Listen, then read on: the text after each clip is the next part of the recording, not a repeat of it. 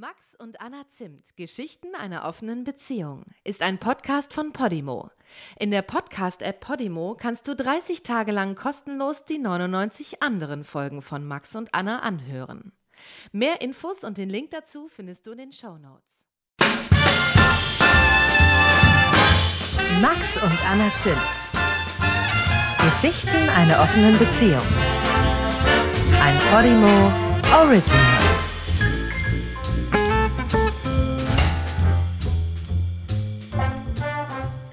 Andächtig? Ja, ich habe immer das Gefühl, du machst dich so gerade und dann besinnst du dich und dann geht's irgendwie los. Ich sitze, glaube ich, vor allem so gerade, weil du gesagt hast, mein Mund muss genau so zum Mikrofon stehen. das stimmt. Ähm, ich würde gerne mit dir heute über Ben reden und darüber, wie das eigentlich so angefangen hat vor acht Jahren mit der offenen Beziehung. Mhm. Ähm, und ich erinnere mich noch daran, ich weiß nicht, also generell wird es, glaube ich, jetzt spannend, also für mich auch spannend, an was du dich alles noch so erinnerst, weil es jetzt einfach schon acht Jahre her ist. Ja, das stimmt. Und das letzte Mal, dass wir darüber geredet haben, ich weiß nicht, haben wir überhaupt schon mal so Im darüber Nachhinein geredet? so richtig nicht, ne? Nee. Und äh, ich werde das ja ganz oft gefragt, wie ist das eigentlich gekommen und so. Deswegen habe ich das schon ganz oft erzählt, aber immer in so einer ganz gekürzten Version. Aber ich erinnere mich daran, dass eigentlich ja diese offene Beziehung im Prinzip aus einer Trennung heraus entstanden ist und nicht so, dass wir ein Paar waren und dann entschieden haben, jetzt wollen wir auch mit anderen ins Bett gehen und wie machen wir das eigentlich, sondern ähm, wir gemeinsam in einer Stadt gewohnt haben, in einer kleinen Stadt, in der ich irgendwie nicht mehr glücklich war und auch mit meinem Job nicht glücklich war und irgendwie mit allem nicht glücklich war. Und mich dann getrennt habe und den Job gekündigt habe und äh, entschieden habe, nach Berlin zu ziehen und so alle Seile zu kappen und das Gefühl hatte, ich müsste uns auch kappen. Und dann bin ich nach Berlin gegangen und ich weiß, dass du später zu mir gesagt hast, mit dieser Trennung hätte ich eigentlich unsere Beziehung gerettet. Erinnerst du dich daran? Nee, Echt nicht? nee. Das ist für mich ein ganz wichtiger Satz, den du mal gesagt hast. Ja, der ist sehr versöhnlich. Der ist sehr persönlich. Ja, weil, also du hast mir damals so ein bisschen äh, irgendwie erklärt, dass es auch damit zu tun hat, quasi, dass wir so den Raum dann hatten, jeder für sich so zu reflektieren. Und uns ging es beiden, das habe ich nämlich auch so in meiner Erinnerung noch, dass wir gemerkt haben, wie, wie schlecht es eigentlich jedem so, so mit sich und sowas auch ging. Und es diesen Platz dann plötzlich zwischen uns gab. Und so scheiße war ja unsere Beziehung eigentlich gar nicht, ne? Aber ich, also das war ja, das war ja nicht der Grund, warum ich mich in dem Sinne getrennt habe oder weil ich dich nicht mehr geliebt habe, sondern weil ich das Gefühl hatte, alles ist an, in Masse fühlt sich irgendwie so blöd an. Ja, und du wusstest nicht, nicht so genau, woran es genau liegt. Und hast Genau. erst einmal alles beendet. Genau. Und ja, das stimmt. Und das war eigentlich schön zu merken, dass es erstmal so nichts mit uns zu tun hatte. Und trotzdem war es für mich aber auch gut, dass es diese Freiheiten gab und diese, diesen Status Single, weil ich ähm, dann auch den Raum hatte, nicht mehr in diesem Wir zu denken, weil wir waren ja schon so lange zusammen. Wir waren ja auch gerade erst in eine neue Wohnung gezogen. Mhm. Und da hatten wir uns monatelang drauf gefreut und dann haben wir da eigentlich ähm, ja gar nicht mehr so lange drin gewohnt, weil ich dann irgendwann ausgezogen bin.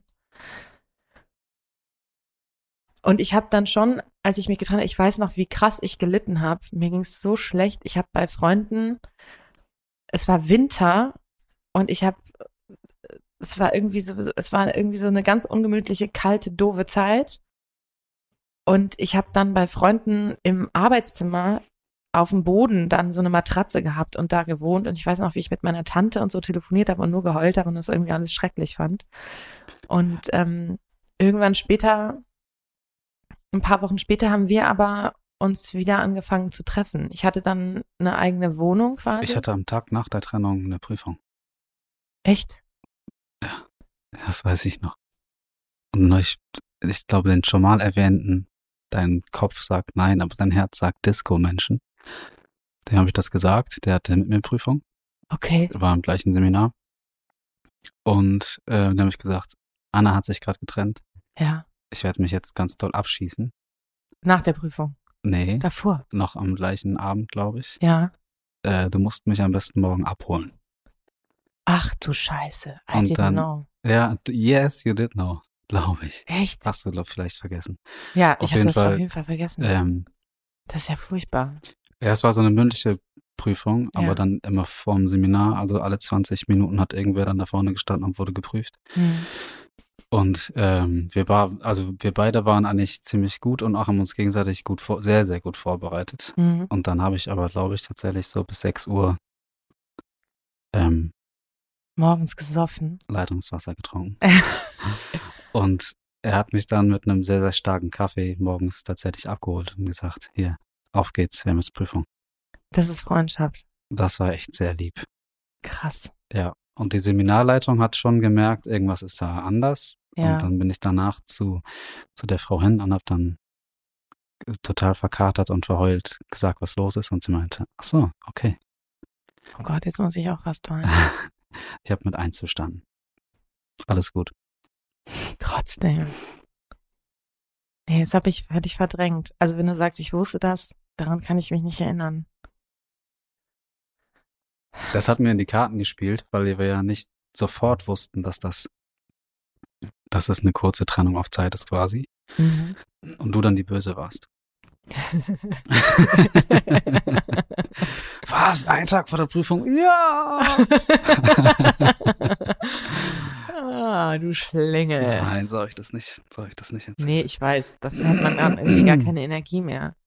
Ich weiß auch noch, dass ich irgendwie, ich musste ja noch arbeiten. Ich hatte diesen Job zwar gekündigt, aber ich musste, ähm, ich musste halt diese paar Monate, bis ich dann nach Berlin äh, ziehen konnte, dann noch diesen blöden Job arbeiten, der mich so krank gemacht hat auch, ne? Also Mhm. mir ging es einfach ja psychisch auch total schlecht, so unter diesen, unter diesen Arbeitsbedingungen und so. Das war irgendwie einfach blöd. Und dann war die Jahreszeit blöd. Ja, es war irgendwie alles blöd. Und ähm, und dann haben wir uns aber angefangen, äh, genau, dann bin ich ja bei diesen Freunden dann wieder ausgezogen.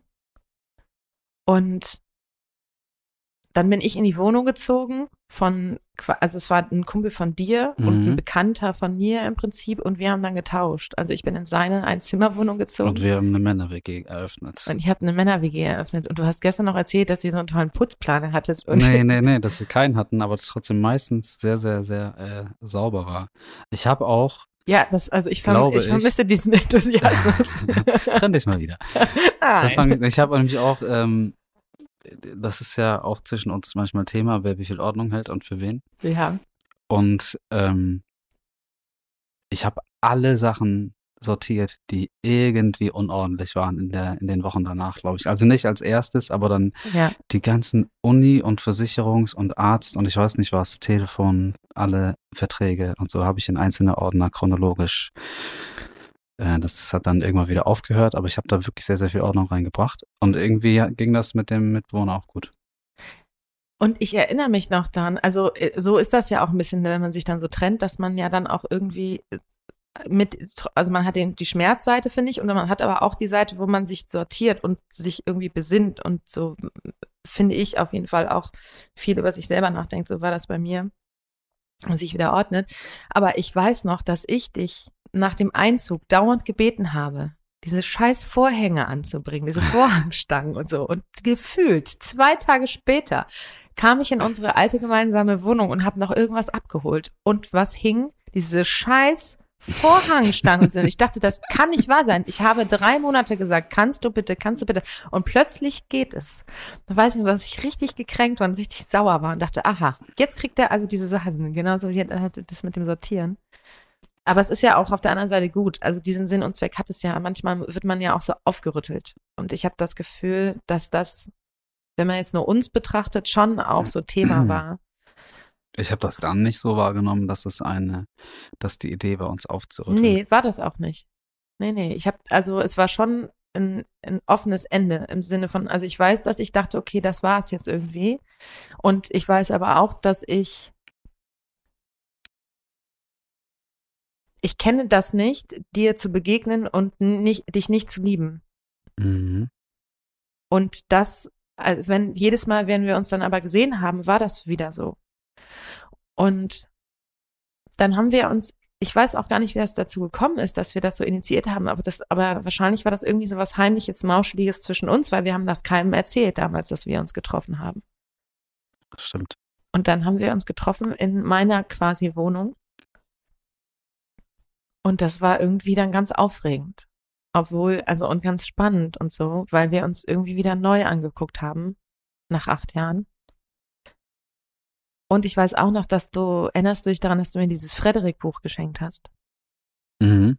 Das war irgendwie kurz bevor ich dann nach Berlin umgezogen bin. Und in diesem Kinderbuch geht es irgendwie darum, dass ähm, sich Mäuse für das Überwintern quasi so wappnen und Essen zusammensuchen und warme Dinge zusammensuchen und so. Und Frederik vermeintlich quasi nichts tut, aber dann quasi für so die so schöne Erinnerungen sammelt und so. Das sammelt Farben Genau. und Wörter. Sonnenstrahlen.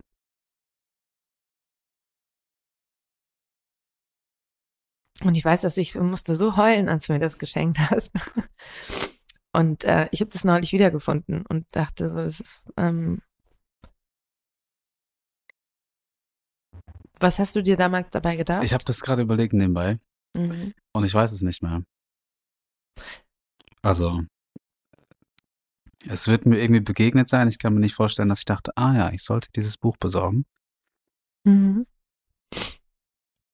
Und dann war ja auch schon vor der Trennung klar, dass da jetzt nicht nur irgendwie in der Beziehung gerade irgendwas richtig falsch läuft, weil wir ja auch bis da, also es war ja schon am Ende, aber eine fiese Stimmung, wahrscheinlich in der Phase, in der du dich schon halb entschlossen hattest, aber wir dann noch eigentlich ein Paar waren und dann ist ja immer, also das ist eine richtig fiese Phase einfach, wenn Ja. einer mehr weiß als der andere.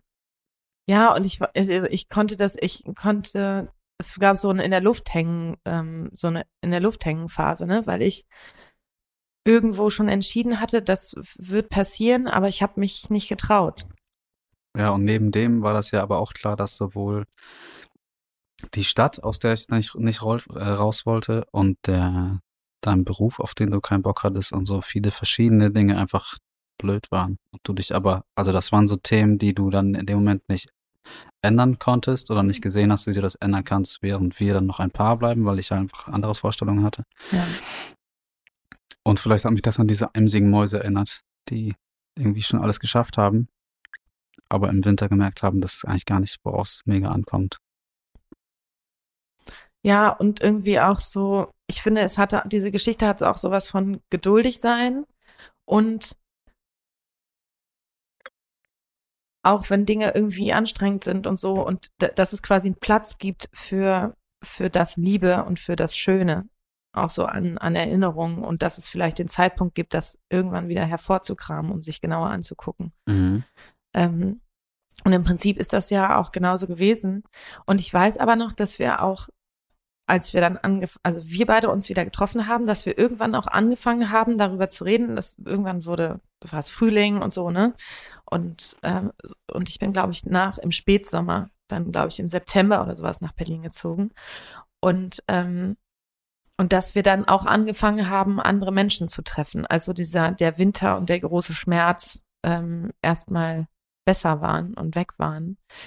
Und dass wir dann auch angefangen haben, so ein bisschen darüber zu sprechen. Also, was wir mit anderen so erlebt haben, so ganz zaghaft. Mhm.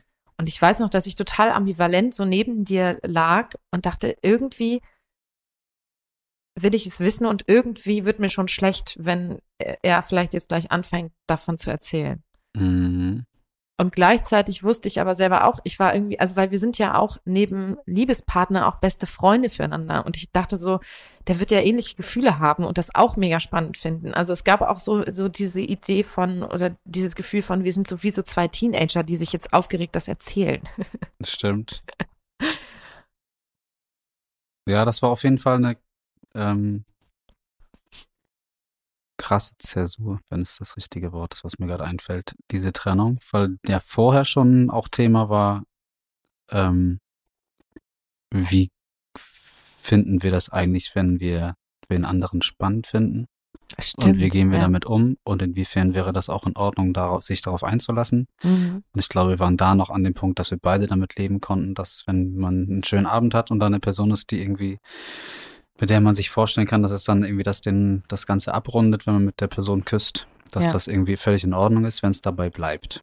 Das waren ja unsere zaghaften Zugeständnisse. Stimmt, das war noch Monate vor der Trennung eigentlich, ne? Ja, genau. Und dann war das natürlich, durch die Trennung waren die Karten neu gemischt und es gab dann ja kein Regelwerk mehr. Wir hätten ja machen Ja. können, was wir wollten. Man durfte sich nicht reinreden. Ich finde, das gab, das war für mich irgendwie klar, dass ich wusste, alles, was du mir erzählst, dann, ich muss mit meinen Gefühlen alleine damit umgehen dann auch. Ja, vor allem war das ja auch schon vor der Trennung so, dass du dann irgendwie, wir haben uns ja manchmal auf Sachen geeinigt und Mhm. dann kam aber die Realität dazwischen und es kam irgendein Mensch, der auf eine andere Art spannend war oder Ja. mehr als das oder weniger als dies oder sowas. Und da warst du schon echt wenig kompromissbereit. Mhm. Also war, glaube ich, schon in der Phase, wo du in dir den Gedanken hattest, irgendwie, vielleicht muss ich wieder Single sein. Und du hattest ja da einfach so viele Kompromisse, auf die du eingegangen warst, die dich unglücklich gemacht haben, dass du da echt nicht kompromissbereit warst. Mhm. Und dann musstest du keine Kompromisse mehr eingehen, als, es, als wir dann, nachdem du dich getrennt hattest. Ja. Und ich muss sagen, dass das für mich wirklich, auch wenn es dann, äh, ne, diese, erstmal diese Beziehung gekostet hat, dass das total wichtig war. Also, zu sagen, ich, nur ich deal mit mir irgendwie aus, wie, wie mein Leben gerade aussehen soll. Und so, ne? Weil ich, weil auch in diesem Job war das alles so fremdbestimmt. Also war irgendwie alles so fremdbestimmt. Ich hatte ja diesen Job auch so angefangen, weil ich das Gefühl hatte, mh, ich müsste jetzt, also so auch familiär bedingt, ich müsste jetzt sofort, ich habe Schule gemacht, sofort studiert, sofort angefangen zu arbeiten und so. Und ich, das muss irgendwie so und so alles straight laufen. Also immer in so einem Rahmen, wo ich dachte, das gehört so und so. Und ähm, für mich war das total wichtig, mich so frei zu machen, ähm, dass alles möglich war. Mhm. Ich glaube, es war, es fehlte ja auch einfach die Option. Wir haben ja irgendwie nicht im Freundes- oder Bekanntenkreis, doch eigentlich schon so weit weg, aber ähm, Beziehungen damals gekannt, die, Die das offen irgendwie waren. offen waren. So. Eine, eine, und das war aber, bevor wir uns geöffnet haben, ich glaube, eineinhalb Jahre oder zwei Jahre vorher hatte mir diese Freundin davon erzählt, dass die diesen Versuch wagen. Und ich weiß noch, wie ich ausgerastet bin. Ja, ich, davon weiß ich gar nichts.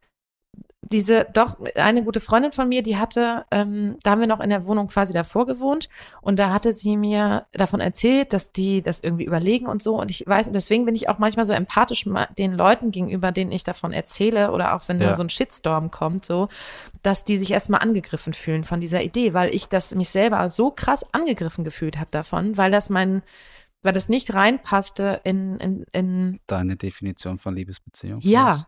So, Oder also dein Verständnis. Ich habe das aber auch ja die ersten, also ja, unsere monogamen Jahre, die ersten Jahre davon, habe ich halt, hätte ich immer ausgeschlossen, Ja. dass wir mal eine offene Beziehung führen. Also völlig ich absurd, auch, also dieser Gedanke. richtig, Und auch mit der gleichen, mit der gleichen Überzeugung, ähm, so, hä, dann muss ja was falsch laufen vielleicht. Ja. So, Da was fehlt ist denn ja genau, was. was ist, was ist bei euch falsch, dass ihr das braucht? Ähm, aber das ist ja, also für mich damals wäre das so ein, so ein, so ein Kurzschlussgedanke gewesen. Ich habe mich da ja auch nicht mit wirklich auseinandergesetzt, eben weil ich nicht den, den Menschen kannte, der dann mir gesagt hat, hier, ich mache das übrigens so und es läuft gut. Ähm, genau. Ja, bei denen lief es ja nicht mehr gut. Die haben das drei Wochen ausprobiert und dann äh, war das, also die haben dann dieses typische Klischee dann erfüllt, das ich auch hatte. Also ich hatte das Klischee-Bild im Kopf, ja, ja, das ist so der letzte Versuch, eine, eine gescheiterte Beziehung dann nochmal so zu fixen.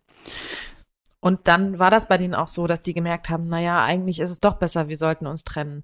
Aber das passiert ja, also das war, war ja ein unfairer Blick in dem Sinne. Aber somit war ich dann eigentlich mit dem Thema wieder durch und war quasi fast beruhigt, dass das nicht geklappt hat, denn das hätte ja noch viel mehr Auseinandersetzung damit äh, bedeutet. Und dazu war ich überhaupt nicht bereit, ähm, so wie ich damals gedacht und gefühlt habe. Ich glaube, außer dass wir, dass wir da quasi kurz, äh, kurz Single waren, obwohl wir uns ja auch relativ schnell nach der Trennung quasi irgendwie wieder für eine Affäre getroffen haben, wenn man das so nennen möchte. Mhm. ähm, hat auch noch in die Karten gespielt, dass wir dann in der Anfangsphase immer relativ zeitgleich ähnliche Erfahrungen gemacht haben. Ja, Und das spielte jetzt vielleicht auf den, auf den Ben an, auf ne? den Ben an. Ja, weil es war irgendwie, ich bin dann nach Berlin gezogen und habe in so einer WG gewohnt und da hast du mich ja auch besucht. Und wir haben dann, da kam Ben noch gar nicht ins Spiel, sondern da war es so, dass ich mich eigentlich auf diese Reise vorbereitet habe. Ich bin ja ähm, nach Thailand gereist und da weiß ich noch, dass du mich besucht hast und ich dich eigentlich, ich wollte das unbedingt machen, einen Monat alleine reisen und ich hatte total Schiss davor. Ich war noch nie außerhalb Europas und so. Und du hast mich total unterstützt in diesem Vorhaben und das war etwas, wo ich dann gemerkt habe, ich ich möchte dich wieder reinlassen, denn das ist ja nichts, was man in der Affäre so miteinander. Du bist ja mit mir zum Impftermin auch gegangen, weil du warst sowieso da und hast gesagt, komm, du machst das jetzt, schaff mal Taten quasi. Du willst Mhm. das doch eigentlich machen. Und ähm, noch Wochen vorher hätte ich dich in diesen Bereich gar nicht reingelassen, quasi, ne? Dieses wieder so eine krasse Verbindung irgendwie schaffen. Und ich weiß noch, dass das aber immer enger wurde. Und ähm, dann bin ich verreist und so, ich weiß gar nicht, danach war das, dass wir, ähm, als ich dann wieder da war, ne, dass wir dann ähm, gemerkt haben, wir wollen wieder richtig zusammen sein. Ja, Ja, ich glaube schon, ja. Und ähm, und dann haben wir angefangen, darüber zu reden, was für Regeln wir so brauchen. Und eine Regel, die, die nach wie vor total wichtig ist, aber also, also auch unumstößlich ist, dass wir nicht mit Freunden ins Bett gehen. Und ach so, naja, erstmal muss klar sein, als wir dann entschieden haben, wir wollen gerne wieder eine Beziehung führen, ja. haben wir gleichzeitig auch Ach entschieden, wir wollen jetzt nicht darauf verzichten, gerade während wir eine Fernbeziehung führen, noch irgendwie andere Leute zu die, treffen genau, und zu sehen, so ja, die und Single, auch irgendwie noch genießen können. genießen zu können. Das war auf jeden Fall, ja, da waren wir uns ja zum Glück beide einig. Da waren wir uns einig. Aber auch deshalb, glaube ich, weil wir gleichzeitig eben die Erfahrung gemacht haben. Ich glaube, wenn jetzt du in der Zwischenzeit niemanden Ja. getroffen hättest und ich aber mich schon munter vergnügt hätte, hättest du ein ganz blödes Gefühl dazu gehabt. vielleicht, ja. Oder ein anderes Gefühl dazu und andersrum auch. Und ich glaube, es war auch noch wichtig, dass wir gemerkt haben, innerhalb dieser Geschichte von wir treffen andere Leute, wollen wir uns trotzdem wieder füreinander entscheiden. Ja. Obwohl wir alle Möglichkeiten quasi der Welt haben. Und Ja. wir müssen nicht zusammen sein. Ähm, ich glaube, diese beiden Faktoren äh, waren total wichtig. Und dann war, weiß ich aber noch, dass ich irgendwie wild rumgegoogelt habe. So, also es gab irgendwie, ich wollte ich wollte wissen darüber und so und wollte mich irgendwie informieren und war, glaube ich, händeringend nach der, auf der Suche nach irgendwie einem, einer Schablone. Woran können wir uns orientieren? Weil Mhm. bei einer monogamen Beziehung, da ist ja relativ, also da gibt's irgendwie gefühlt so das Standardregelwerk und dann lotet man so ein bisschen Dinge noch miteinander aus. Darf aber ich das mit der. Bedienung flirten, wenn du nicht dabei bist? Und darf ich mit der Frau tanzen, wenn du nicht dabei bist? Ja, Oder ist das genau. schon Ehebruch? Genau. Und ähm, und da gab es keine Schablone. Und dann haben wir angefangen zu diskutieren. Und ein Punkt, wo- worüber wir länger diskutiert haben, war dieser, ähm, nie, es soll keiner, ähm, keiner kommt in Frage aus dem Freundeskreis. Mhm.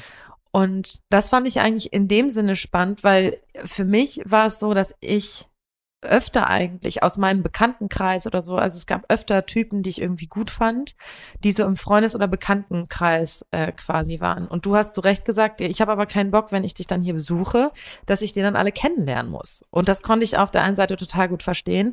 Und ich dachte aber, ich ich brauche irgendwie diesen Vertrauensvorschuss. Ich glaube, da ging es irgendwie ganz viel drum, dass Mhm. ich ähm, dachte, ich will die Person vorher beobachten können, irgendwie auschecken können, wie tickt der, ohne dass es sofort diese Überschrift hat. Und wenn ich einen Move mache, dann will ich mir vorher sicher sein, dass das auch Früchte trägt und nicht jemanden in der Bar ansprechen und dann irgendwie auf die Schnauze fallen.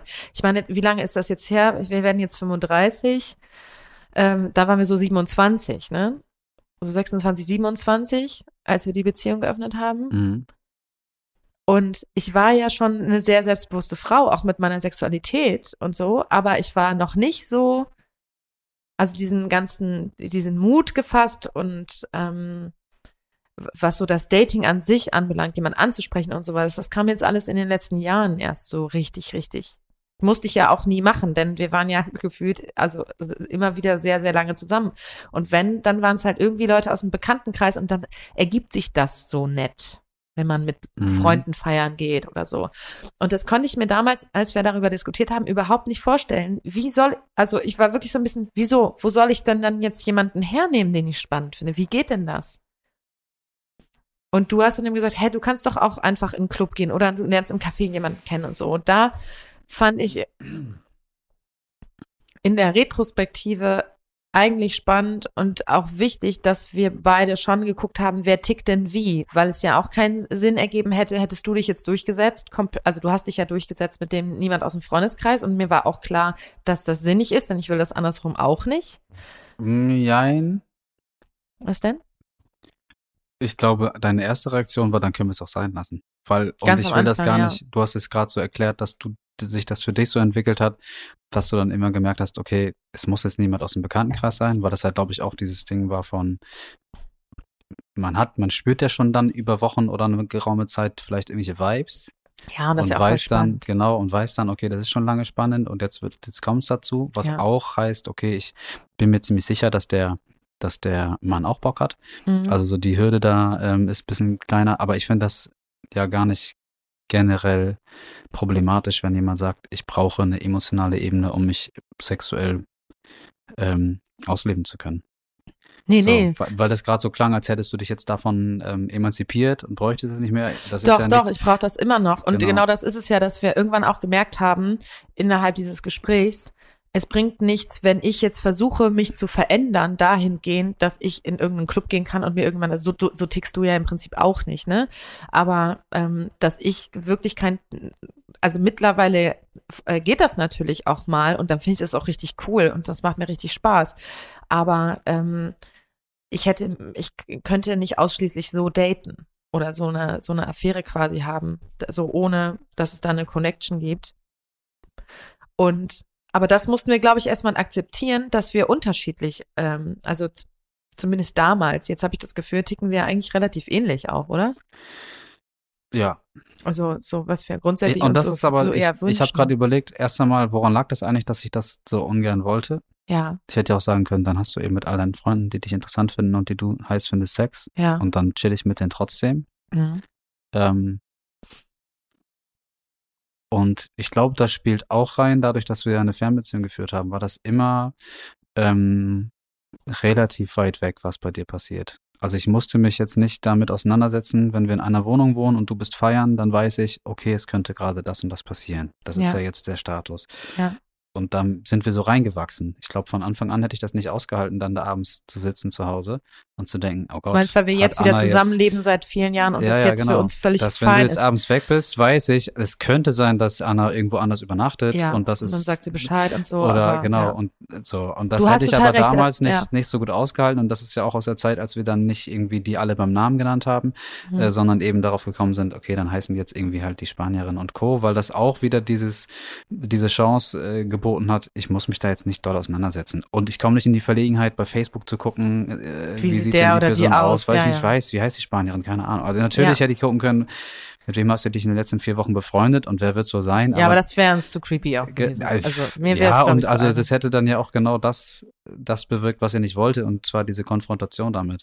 Ja. Und ähm, dann war das ja dann trotzdem teilweise so, dass es dann entweder doch wer im Empfang, du, also du dachtest dann teilweise in Berlin, ah ja, das ist jetzt ein Mann, den sehe ich zum ersten Mal und wusstest noch gar nicht, dass der aber mit zwei, drei von deinen Freunden auch befreundet ist. Oder Berlin ist auch ein Dorf und es gibt eben ein paar Veranstaltungen, da kommen dann einfach immer die gleichen Leute hin. Und als wir dann in Berlin waren, feiern waren, war das ja auch teilweise so, dass ich dann Männer kennengelernt habe, von denen du mir vorher gesagt hast, der und der und der, mit dem hatte ich übrigens eine Affäre oder einmal was oder geknutscht und so. Ja, Und so, wenn ich vorher gewusst hätte, das ist wieder so ein Ding, die ersten acht monogamen Jahre hätte ich ausgeschlossen, dass wir das offen irgendwie gestalten können. Und äh, auch wenn ich da schon früher auch einen Bock drauf gehabt hätte, einseitig, sage ich mal, mhm. ähm, hätte ich auch ausgeschlossen bei der öffnenden Beziehung, dass ich damit gut klarkomme. Und dann habe ich aber diese Erfahrung mehr oder weniger machen müssen. Und das war eine ganz milde Erfahrung, weil es jetzt nicht eine, eine aktuelle Affäre war, mit der du dich oft getroffen hast, sondern schon ein Typ, bei dem das ein bisschen her war oder noch nie so viel Ja. lief oder sowas. Und dann habe ich die kennengelernt und die waren erstmal super nett und auch so fast demütig. Also so, weil wir ja auch beide immer Stimmt, Wert darauf gelegt mich. haben, dann auch mal uns zum Thema zu machen mit unserer Ja, klar. Affäre. So, Ja. erstmal nicht nur die Person gibt, sondern vielleicht auch mal interessierte Nachfragen beantwortet oder einfach so erzählt. ja. Das heißt, die wussten so ein bisschen was über mich und dann äh, habe ja, ich halt stimmt, diese die Erfahrung total gemacht. Respekt dann immer. Also genau vor diesem ganzen Ding, jetzt gar nicht von mir als Person, sondern ah ja, du bist also der Teil zu dem, was ich irgendwie spannend finde. Und ja. die Erfahrung ähm, hat mich dann auch nochmal entspannt. Also ich, aber wie gesagt, ein paar Wochen vorher hätte ich gesagt, ich treffe jetzt auf der Party zwei Typen, mit denen du mal was hattest. Dann hätte ich gesagt, ich will niemals auf diese Party Ja. und niemals, dass du diese Typen triffst. Und dann ist es dazu gekommen und wir haben dann beide irgendwie Erfahrung gemacht. Das kann man eigentlich ganz gut aushalten. Wir treffen ja vernünftige Menschen. Ja, aber ich musste diese Erfahrung andersrum ja eigentlich kaum machen, weil du ja nicht aus dem Freundeskreis irgendwie Frauen gedatet Ja. hast. Ja, es hat ja auch Und- nicht dazu geführt, dass wir gesagt haben, okay, Freundeskreis ist jetzt offen, Ja, aber ja. es hat auf jeden Fall, war dann wieder, vielleicht mal wieder, ähm, das Kopfkino, was man sich vorher so macht, was, wie bedrohlich das ist Mhm. oder was das dann für negative Auswirkungen auf das Wohlbefinden hat.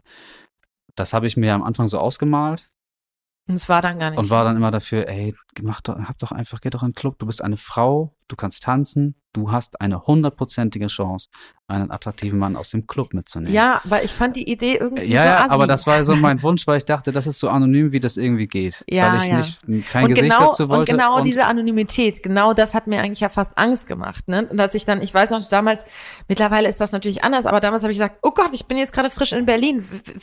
Da passiert mir doch dann was. Wir sind hier in der Großstadt, das ist alles anonym. Wenn ich jemand aus dem Club mitnehme, oh Gott, oh Gott. äh, so, ne? Ja, Also das die, genau also diese klar. Anonymität, die hat, die war für mich zum einen ein bisschen Abturner. Ich fand es natürlich, also so eine Ambivalenz, aber mir hat das irgendwie äh, auch, ich hatte Schiss davor. Irgendwie. und ähm, Ben, Und dann kam Ben. der war Türsteher, ist das richtig? Ähm, ja, der war äh, auch Türsteher, aber die Situation und das ähm, war, also ich, ich liebe diese Kennenlerngeschichte eigentlich. Ich weiß gar nicht, ob ich dir die überhaupt mal so erzählt habe. Ähm, Ja, ich meine schon. Ja.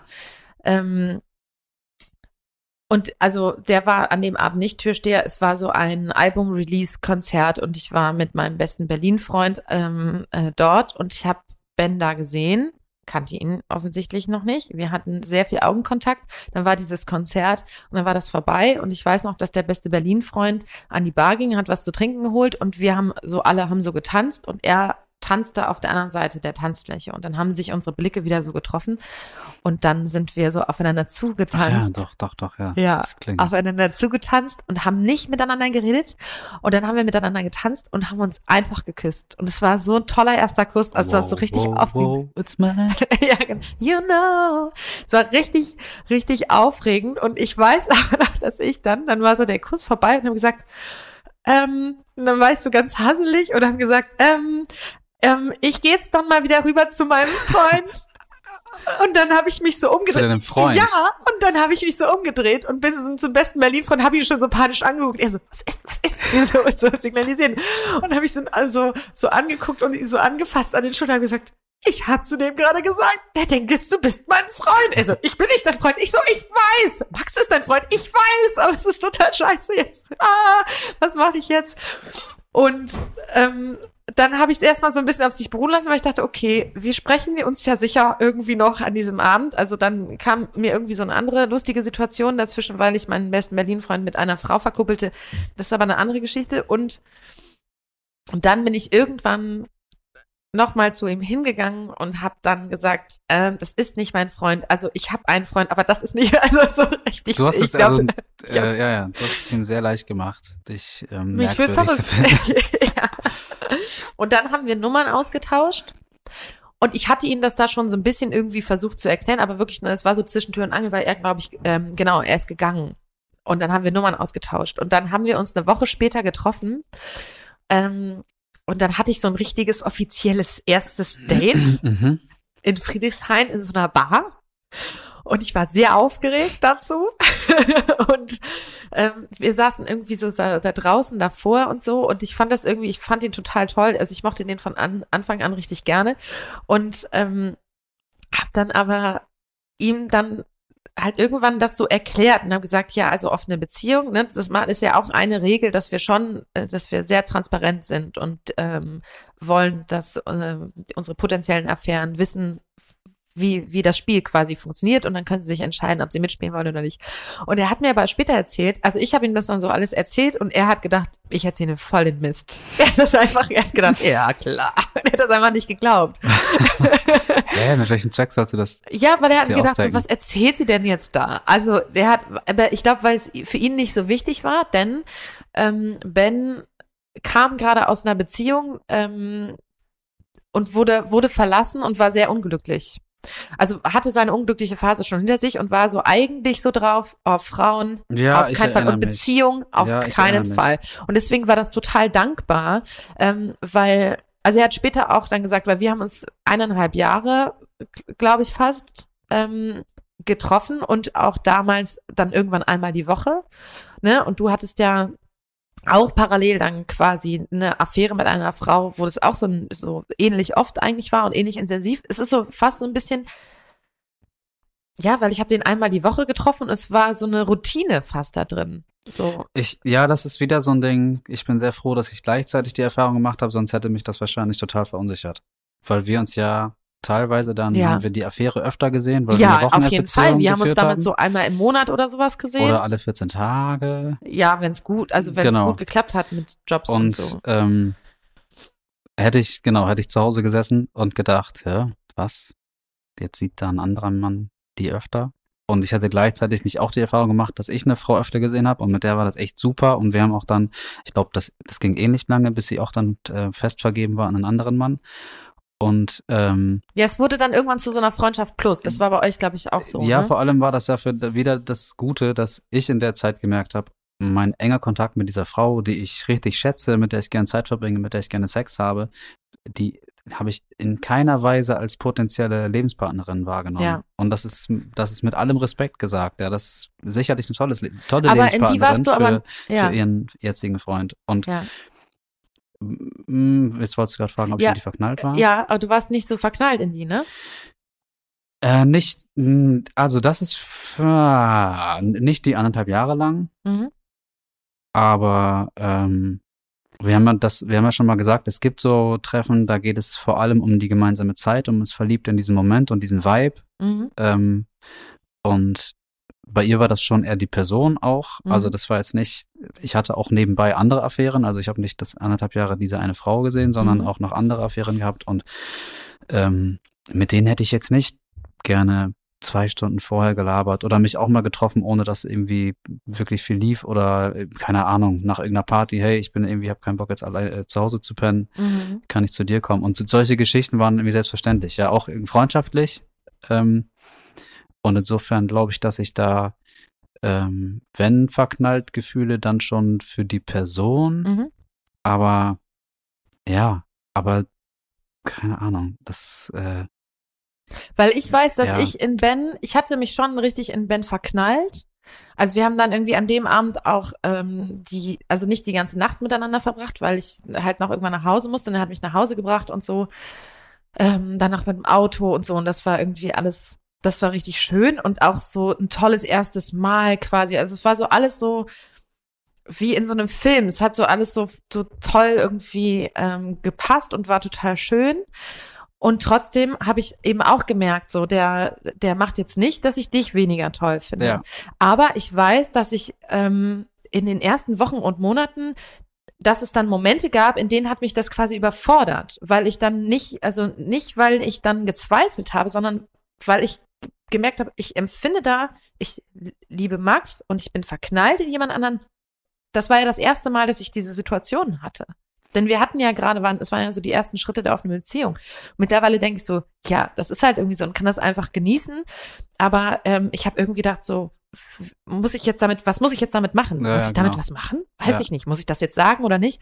Und ich weiß noch, dass wir beide in der Schweiz Urlaub gemacht haben und das irgendwie Thema war für mich, dass ich gemerkt habe, so, ähm, dass das, ich habe den nicht vermisst in dem Sinne, aber ich dachte so, okay, es ist jetzt irgendwie, muss ich mich jetzt melden? Also, weil alles so neu war. ich, war das nicht auch so, dass du überlegt hast, kann ich dem jetzt, darf ich dem eine Postkarte schreiben? Ja, ich glaube schon. Ja, Ja, das weil ja er im für mich ja Endeffekt, genau, was Freundschaftliches daraus wurde, Ja. aber du dachtest, ist es jetzt irgendwie pietätlos Max gegenüber, wenn ich eine Affäre, eine Postkarte schicke? Ja, war das auch, also ich meine, Aber so der Freundschaftsgrad, der hat natürlich quasi nahegelegt, dass es sowohl, dass es irgendwie solche Gefühle gibt wie, äh, es fehlt mir irgendwie der Austausch mit der Person, ja, die irgendwie selbstverständlich war, als auch, dass man einem Freund, mit dem man so Kontakt gehabt hat, die letzten anderthalb Jahre eben eine Postkarte schickt.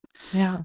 Und äh, Also das war, hat mich überfordert und auch so, ähm, also an dem haben wir, glaube ich, viel nochmal so besprochen oder auch so wie, weil ich bin auch gerne mit dem ins Kino gegangen zum Beispiel. Aber Mich mir war am Anfang auch nicht immer so richtig klar, wie, was heißt jetzt, äh, ich habe ein Date? Weil ich bin mit dem auch gerne essen gegangen. Ähm, und also wir hatten das manchmal so, dann haben wir entweder was zu essen geholt, wir hatten so eine Routine fast, ne? Einmal die Woche, dann haben wir was zu essen geholt oder wir sind was essen gegangen äh, im Kiez. Ähm, und dann sind wir zu mir und dann haben wir irgendwie den Abend miteinander verbracht, Sex gehabt, vielleicht noch was geguckt. Wir haben gemeinsam in einem Bett geschlafen und sind am nächsten Morgen aufgewacht, haben uns fertig gemacht und jeder ist so seiner Wege gegangen und haben uns dann nochmal eine nette Nachricht geschrieben und dann war es das irgendwie aber auch fast für eine Woche. Also bis dann Mhm. klar war, okay, ähm, treffen wir uns wieder. Und irgendwann gab es fast so einen festen Tag, wo irgendwie klar war, das ist jetzt irgendwie Mhm. so.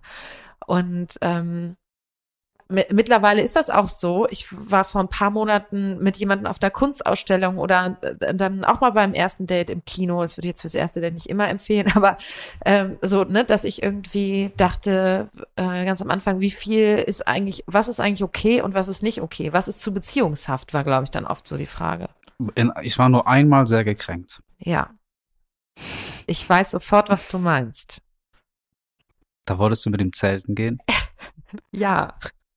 Und ich war richtig, richtig doll erschüttert. Oh. Aber das hatte, also, das ist wieder spannend, die Frage. Ich, also man, ich glaube, normalerweise würde man sagen, ich war eifersüchtig. Ja. Und ähm, das finde ich aber so ein bisschen zu kurz gedacht, weil Eifersucht ist ja, kann ja so verschiedene Gründe haben. Ja. Und ich hatte in dem Moment ja nicht das Gefühl, ich glaube, wenn die Zelten gehen, verliere ich Anna. Nee. Sondern ich dachte, immer wenn ich vorgeschlagen habe zu, zel zu zelten, hast du gesagt, ich hasse Zelten. Stimmt. Und es war sowieso so ein Ding, dass wir hatten ja auch am Anfang noch so andere Regeln. Mhm. Und Wie- da hatten wir auch, wir hatten ähm, die Idee, dass wir vielleicht ein oder zwei Dinge exklusiv für uns behalten, auch sexuell. Ja. Weil wir irgendwie das Gefühl hatten, wir Das müssen uns über sein. irgendwas definieren. Ja. Und hatten das Gefühl, es muss Sexuelles sein. Ja, Da stimmt. noch. Nein, das mache ich nur mit meinem Mann. Ja, das ist doch, ja, das ist ja Monogamie, ist ja ein bisschen das. Die Ja, ja. Definition einer Beziehungsform auf der sexuellen Ebene. Und das hatten wir auch. Und das hatte diesen Gedanken von, auch diesen Gedanken davon, dass ähm, wir, dass es was Besonderes ist, wenn, wenn es Dinge gibt, die nur wir machen.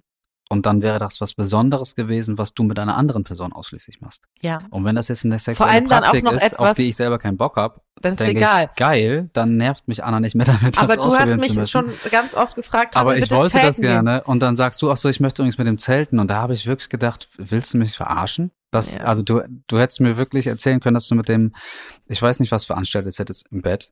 Und ich hätte gedacht, High Five. Ja. Aber das war auf jeden Fall, und da war eben diese Eifersucht nicht Verlustangst, sondern einfach so ein, so ein Neid oder Missgunst. Ich dachte, Tröstet wieso, dich, dass ich sehr schlecht geschlafen habe? Tröstet dich das irgendwie? Ich weiß noch, dass Nee, ich, glaube ich am aber auch- Wochenende wegfahren wollte Ja. mit dem. Und dann ähm, äh, haben wir den Kompromiss gefunden, dass ich eine Nacht mit dem wegfahren darf. Genau, im Nachhinein total albern natürlich. Aber in dem Moment war das wirklich schon der Ich war Kompromiss. eigentlich ehrlich gesagt im Nachhinein froh, weil ich habe Ja, wirklich sehr schlecht ich. geschlafen. Ja, aber, aber das hast du mir, glaube ich, auch erzählt. Ja. Also mittlerweile weiß ich das auch. Aber in, also in dem Moment war's, war das wirklich für mich, auch dass du da auf so einen Kompromiss bestanden hast, Ja. ist schwer.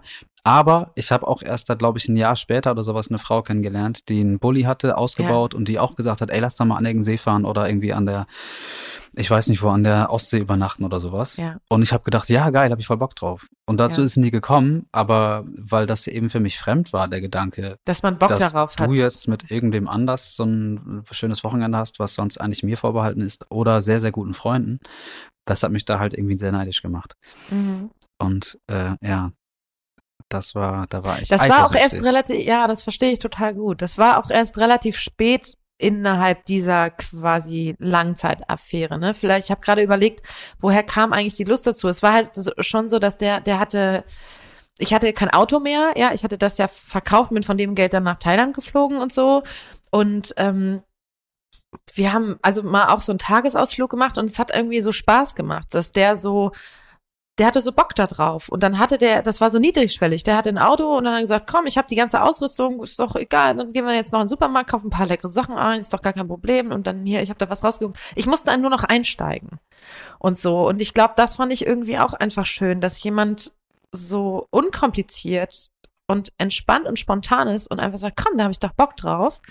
Und gleichzeitig auch so das Vertrauensverhältnis da, das wird auch irgendwie in, irgendwie eine nette Zeit. Ja, ich hatte einfach, glaube ich, Bock darauf, auf so ein kleines Abenteuer, aber ich verstehe das total.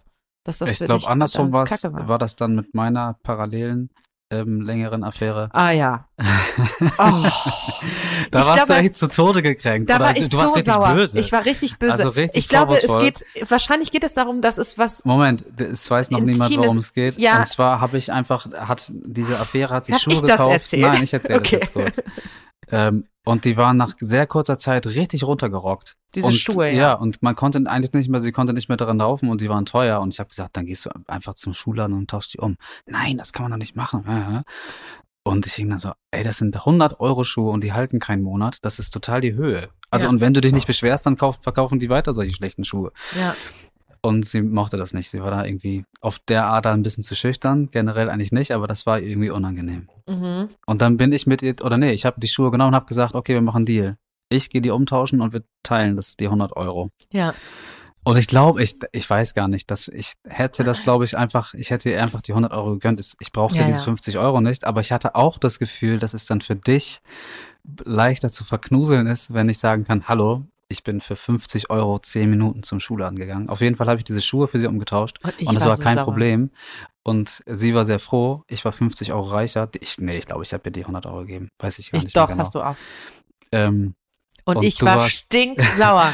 wie kannst du, was, du gehst mit ihr Schuhe? Und ich denke so, ey, du gehst mit dem ein Wochenende Es ging, weg. nein, aber es ging, es ging darum, dass du Verantwortung ja, für sie übernommen das. hast. Ich, natürlich. es ging jetzt auch nicht auf um die diese Schuhe. emotionale Ebene und ich glaube darum, äh, also andersrum, ne, da geht's ja um eine Verbindung, die man dann mit jemandem hat. Und ich war auf diese Verbindung sauer, weil ich dachte, weil ich mich auch gefragt habe, würdest du für mich sowas machen? Du würdest mir, du würdest mir sagen, also Anna, jetzt stell dich bitte nicht so an, das kannst du alleine. Du hättest mir das nicht angeboten. War so mein Gefühl, glaube ich. Also auf jeden Fall jetzt, nach glaub- 16 Jahren, weiß ich, du würdest da nicht hingehen. Hä, völliger Quatsch.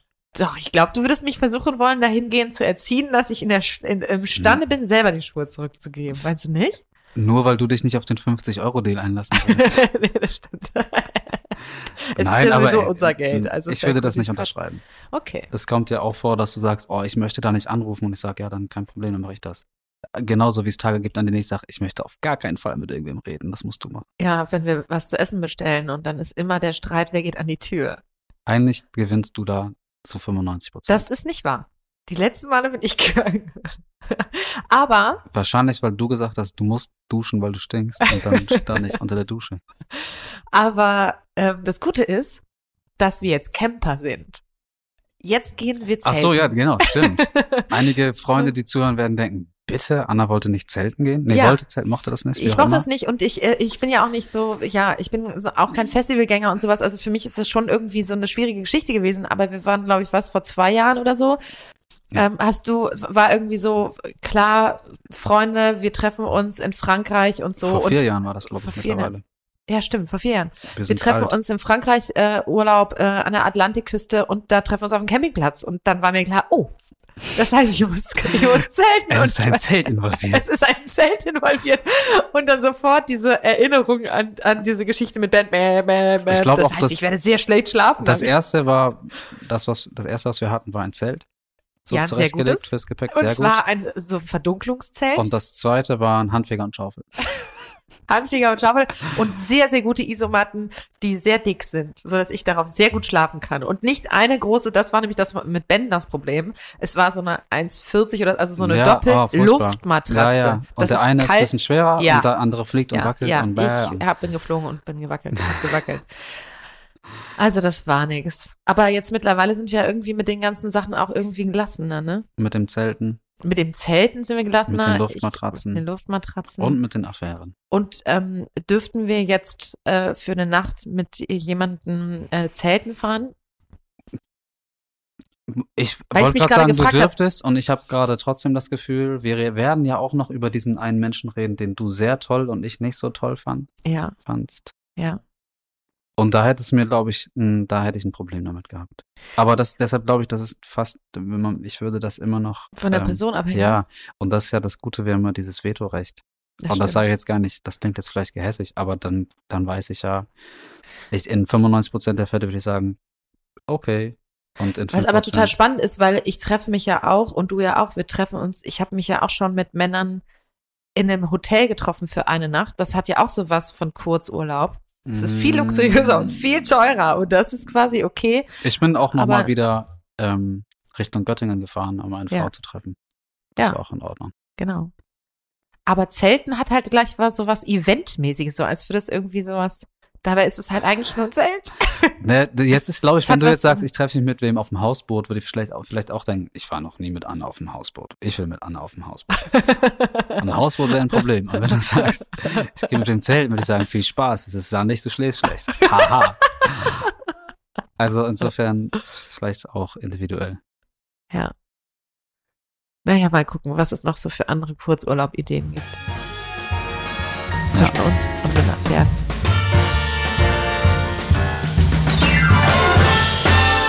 Das waren Max und Anna Zimt. Geschichten einer offenen Beziehung. Ein Podimo Original. Produziert von Zimt und Zunder.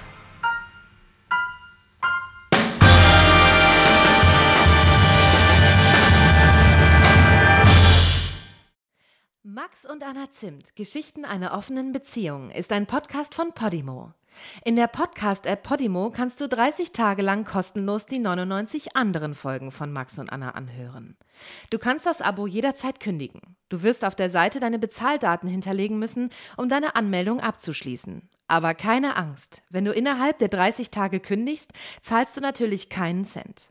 Wenn du nach Ablauf deines Probeabos bei Podimo bleiben willst, zahlst du im Monat 4,99 Euro und bekommst weiterhin Zugriff auf alle exklusiven Podcasts und Hörbücher der App. Den Link go.podimo.com slash maxanna und mehr Infos findest du in den Shownotes.